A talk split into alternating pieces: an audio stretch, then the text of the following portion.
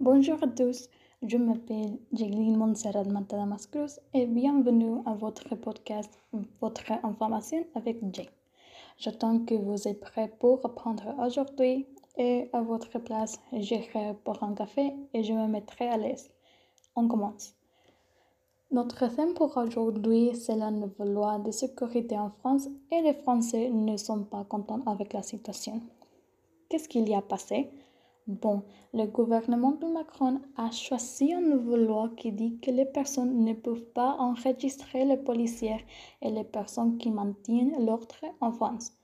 C'est propose pour avoir des saints pour quelques personnes, mais la plupart du pays sont en colère pour ça.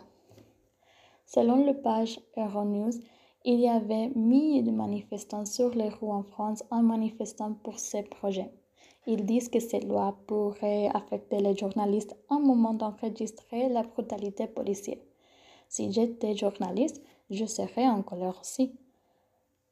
Une cause pour la colère des citoyens, c'est que le 21 novembre 2020, deux policiers avaient battu un homme noir qui est producteur de la musique dans son propre studio. Donc, si nous n'avions pas l'opportunité d'enregistrer ce cas, comment nous pourrions dénoncer la violence? Les manifestants se trouvaient en Paris, Nantes et Lyon. Il y avait des étudiants aussi.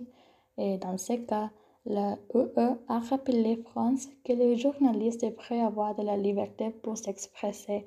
Ils doivent bosser avec toute la liberté et sécurité pour informer l'information à, à votre population sur les choses qui passent dans son pays. Si j'avais été là, J'aurais été dans la manifestation aussi en aidant les citoyens à exprimer sa colère.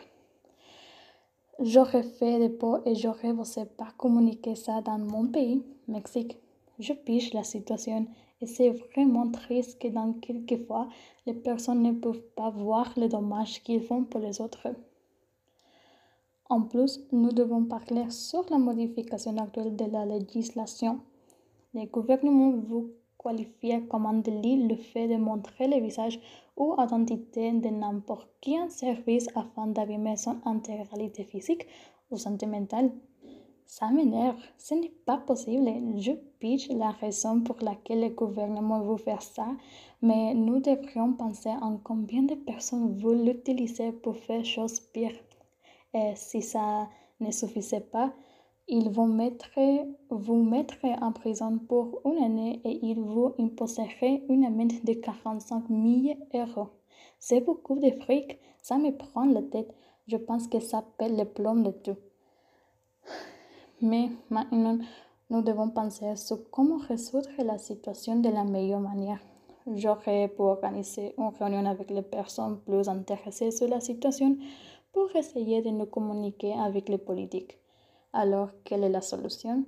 En cas de droits humains, les politiques n'auraient pas dû considérer pour le bien-être national. Il aurait dû rappeler que ce type de choses peuvent éviter malheur comme ça qui était passé le 21 novembre.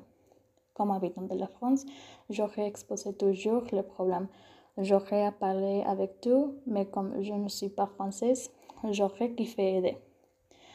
Néanmoins, je suis vraiment désolée par les choses qui passent en France. Toujours, il y a des différents problèmes sociaux dans le monde et la loi sur la sécurité, c'est une chose que nous écoutons encore. Quels sont les apports que vous pourriez faire? Aujourd'hui, nous avons vu que ce, ce qu'avait passé en France depuis novembre avec les malheurs et la loi de sécurité.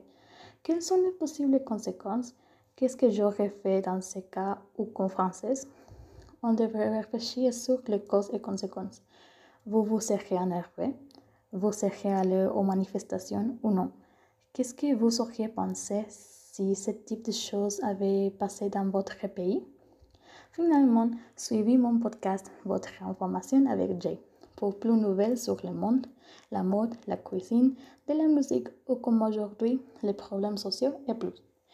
Merci pour m'écouter et nous nous verrons, la semaine prochaine. Nous parlerons sur la situation actuelle du monde, la pandémie et l'éducation. À bientôt.